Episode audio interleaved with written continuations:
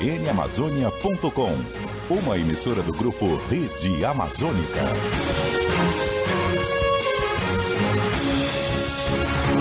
Onze vinte Boletim de notícias. a suspensão e a devolução da MP que limitava a remoção de conteúdos publicados nas redes sociais. CBN Conexão Brasília, com Rômulo Pinheiro.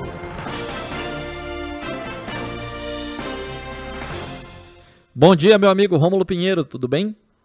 Bom dia, meu amigo Israel. Um forte abraço a todos os ouvintes da Rádio CBN Amazônia Belém.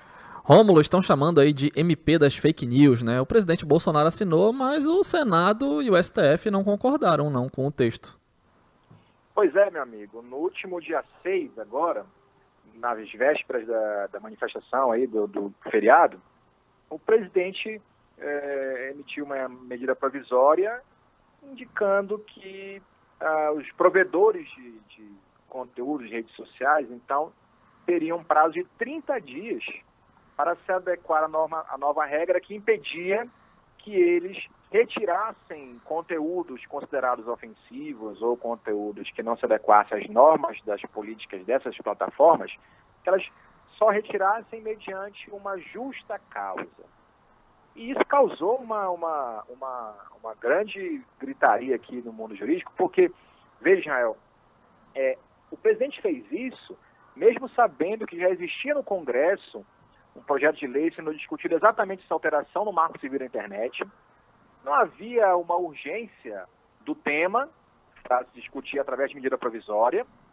E também a gente sabe que houve essa medida em razão do atendimento à demanda das bases do governo, que tiveram nos últimos meses, últimos, nas últimas semanas, bloqueadas contas de acesso é, e, e, e, e monetização dos vídeos da internet. Tá o YouTube, Facebook, por exemplo, e o Facebook menos, mas o YouTube principalmente, retirou e vem retirando vários, várias publicações, e Twitter também, que é, demonstrava eventual informação falsa ou que trazia uma insegurança às pessoas. E, diante da situação, Israel, veja como é a gravidade do que aconteceu. Desses últimos 30 e poucos anos de Constituição Federal, somente em cinco vezes o Congresso, no caso aqui o Senado, devolveu uma medida provisória do Poder Executivo. Então, isso não é algo comum. Isso é algo que mostra claramente uma, uma situação de descompasso entre os poderes. A gente está vendo e discutiu bastante nas últimas oportunidades como essa questão dos embates entre os poderes está prejudicando né, na situação do Brasil. Mas aqui nós estamos vendo algo muito mais claro, meu amigo. Você está vendo claramente o Senado dando uma resposta ao Poder Executivo que não é comum. Quando o Congresso Nacional, no caso aqui o Senado, ou se fosse a Câmara, enfim, quando eles não concordam com o teor de uma medida provisória, o normal é aguardar o prazo sem análise e a medida ela perde sua eficácia ela não for analisada em 120 dias, então ela perde sua eficácia. Então, o comum é deixar passar o prazo, não analisar e perdeu. Quando ocorre uma devolução, como aconteceu, ou seja, devolução encerrando os efeitos da medida, é um sinal claro de falta de respaldo político para essas políticas. E esse MP tomou pancada, meu amigo, de tudo quanto é lado. O próprio Procurador-Geral da República, Augusto Aras, que em tese tem uma postura aí mais condescendente com o Poder Executivo, deu parecer contrário. Nós tivemos a posição do Supremo Tribunal Federal também, através da ministra Rosa Weber, que deu e suspendeu os efeitos da medida para ser analisada pelo plenário, com a devolução da medida pelo presidente Rodrigo Pacheco. Então, isso simplesmente encerrou o assunto e o STF já vai ter decretado a perda do objeto. Mas veja que nos últimos Desde 88, aliás, é apenas a quinta vez que isso aconteceu e é a segunda já no governo Bolsonaro. Isso mostra que é, esses caracteres de relações entre os poderes está profundamente abalado. O presidente Rodrigo Pacheco, inclusive, já havia alertado antes que não aceitaria, até como devolveu, não aceitou o pedido de impeachment dos, do, dos ministros do Supremo no último mês, e agora impôs uma, uma, uma, derrota que, muito embora o presidente já soubesse que ia acontecer, mas em política tem todo um simbologismo, né? Que é muito importante, que a verdade, a política é feita desses símbolos. E mostrou claramente que o presidente está sem margem, pelo menos no Senado Federal, para desenvolver as suas políticas que acha mais convenientes. Lembrando que houve uma crítica muito grande por setores da OAB, setores eh, da justiça mesmo, entendendo que essa mudança já está já essa possibilidade das, das plataformas é, fiscalizarem o que é postado nas redes sociais já existe desde 2014 com o Marco Civil. E agora a MP dava 30 dias para que esses esse, essas operadoras, essas plataformas suspendessem essa conduta e Rômulo. por vários outros motivos foi impedida a, a tramitação dessa, dessa MP. Rômulo, eu vou fazer uma rápida pausa com você aqui para a gente acompanhar o repórter CBN. Aí a gente volta depois do repórter para você poder concluir com calma a sua explicação aí com relação a essa MP, tá legal? Ok, vamos lá. Vamos lá para o repórter CBN, já já a gente volta com Conexão Brasília com Rômulo Pinheiro. Boletim de notícias.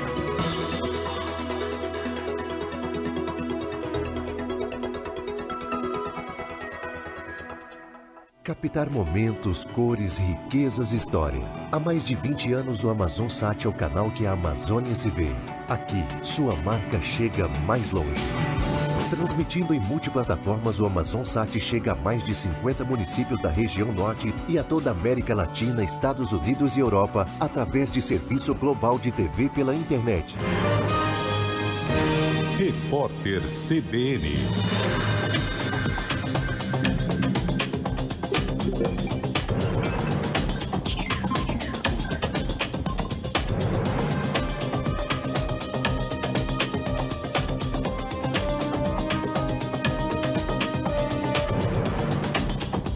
Quarta-feira, 15 de setembro de 2021. A CPI da Covid no Senado ainda não conseguiu notificar o empresário Danilo Trento para o depoimento que está previsto para amanhã. Ele é sócio da Precisa Medicamentos e teria participado das negociações para a venda da Covaxin. Por isso, a comissão pode transferir para amanhã o depoimento do representante da empresa de plano de saúde Prevent Senior. O vice-presidente da comissão, Randolfo Rodrigues, defendeu a convocação da ex-mulher de Bolsonaro, Ana Cristina Vale, mãe de Jair Renan. Essa convocação ainda não tem consenso dentro do G7, que é o grupo majoritário da CPI. Os senadores vão se reunir hoje à noite para definir a agenda das próximas duas semanas. Neste momento acontece o depoimento do lobista da Precisa, Marconi Albernaz de Faria. A Caixa Econômica Federal libera nesta quarta-feira os saques e transferências da quinta parcela do auxílio emergencial aos trabalhadores nascidos em setembro que receberam o valor em poupança digital no dia 28 de agosto. Os depósitos da sexta parcela começam na sexta-feira. O calendário completo pode ser consultado no aplicativo do auxílio ou no site da Caixa.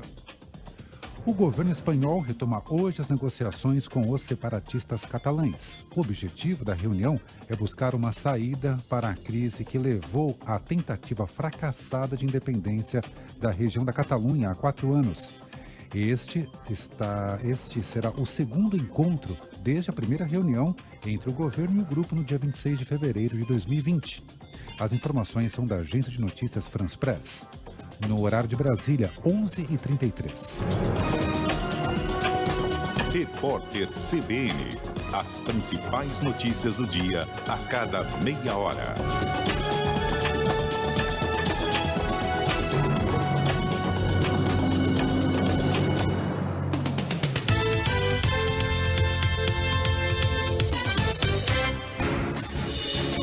Rede CBN Amazônia. Manaus, 101,5 FM. Manacapuru, 96,3 FM. Belém, 102,3 FM. Rio Branco, 98,1 FM. Porto Velho, 101,9 FM. Guajará-Mirim, 93,7 FM. E Macapá, 93,3 FM. CBN, a rádio que toca notícia.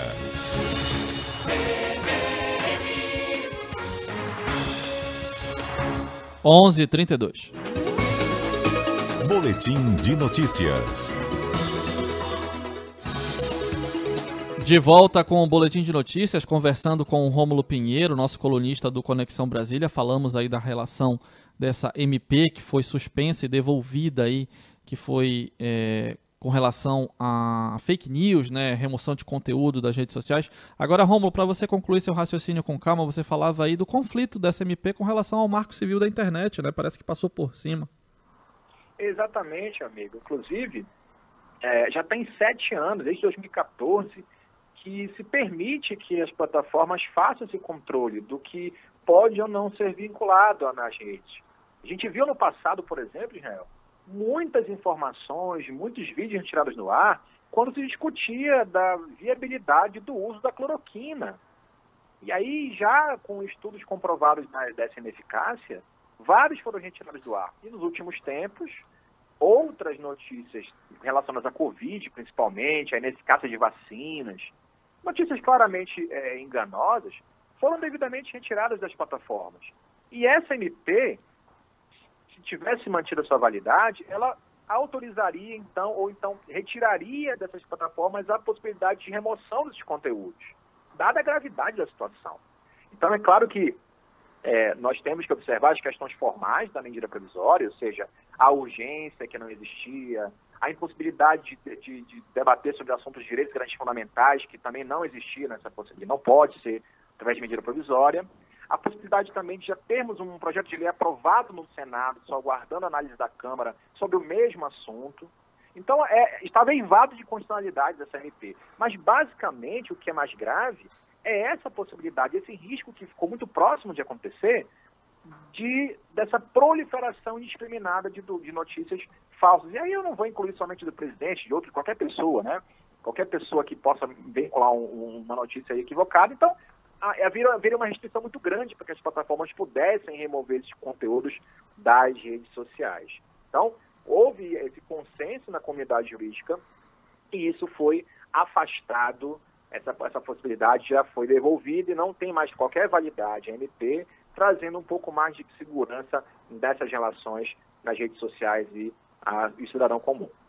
Legal. Rômulo Pinheiro esclarecendo para a gente aí toda essa questão envolvendo essa MP aí que limitava a remoção de conteúdos publicados nas redes sociais, também o embate entre os poderes por conta disso e porque tecnicamente, do ponto de vista jurídico, o embasamento aí do Senado e também do Supremo Tribunal Federal. Muito obrigado, Rômulo. Até a próxima, meu amigo.